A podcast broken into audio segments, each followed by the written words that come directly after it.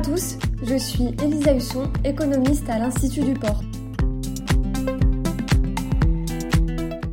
Aujourd'hui, nous revenons sur le marché du port, qui, à la différence du marché des matières premières, reste dans une situation inchangée depuis des semaines.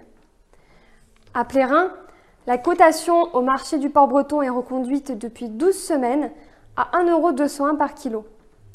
Le prix moyen du porc classé SE atteint alors 1,38€ par kilo en janvier, une valeur bien inférieure au record atteint en 2020, de l'ordre de 21%. Cette stabilité est le résultat d'une offre nationale en hausse, confrontée à une demande qui reste relativement soutenue sur les marchés intérieurs et extérieurs. Les abattages dans la zone Uniport ont progressé de 6% en janvier 2021 par rapport à 2020 et les poids sont aussi en hausse de 400 grammes en moyenne.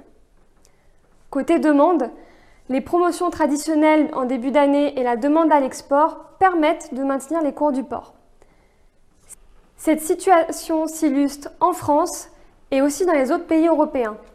L'offre de port est habituellement élevée en Europe à cette période de l'année, mais ce phénomène est accentué par les crises de la Covid-19 et de la FPA en Allemagne.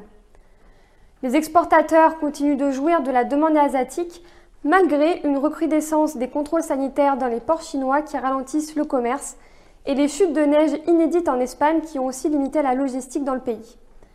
L'export soulage en partie le marché européen et les prix sont restés stables depuis le mois de décembre.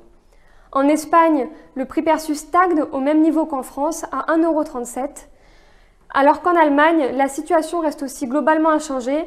Les retards d'enlèvement se résolvent peu à peu, mais restent importants. Certains abattoirs ont pu récemment augmenter à nouveau leur capacité d'abattage après plusieurs semaines de ralentissement, mais les poids de carcasse continuent leur hausse. Les engraisseurs allemands ont aussi nettement ralenti leur importation de porcelet depuis quelques mois. Dans le monde, les cours restent à des niveaux supérieurs à l'an dernier, stimulés eux aussi par l'export. Aux États-Unis, l'offre de porc diminue et les volumes stockés dans les entrepôts frigorifiques sont au plus bas, suite aux bons résultats à l'export et à une demande forte durant les fêtes. Dans ce contexte, le prix du porc a progressé de plus de 7%. Au Brésil, les cours affichent eux aussi une hausse de 5% par rapport à l'an dernier.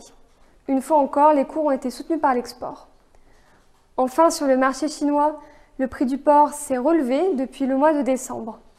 La demande s'anime à l'approche du nouvel an chinois qui aura lieu mi-février. Mais gardons en tête que les prix en Chine restent à des niveaux 2,5 fois supérieurs à ce qui a pu être observé avant la crise de FPA. Cela indique que malgré les annonces gouvernementales de repeuplement du cheptel porcin, le déficit en viande reste important. Dans ce contexte, la demande du géant asiatique devrait ainsi se maintenir. Ainsi s'achève notre rendez-vous. Merci et à bientôt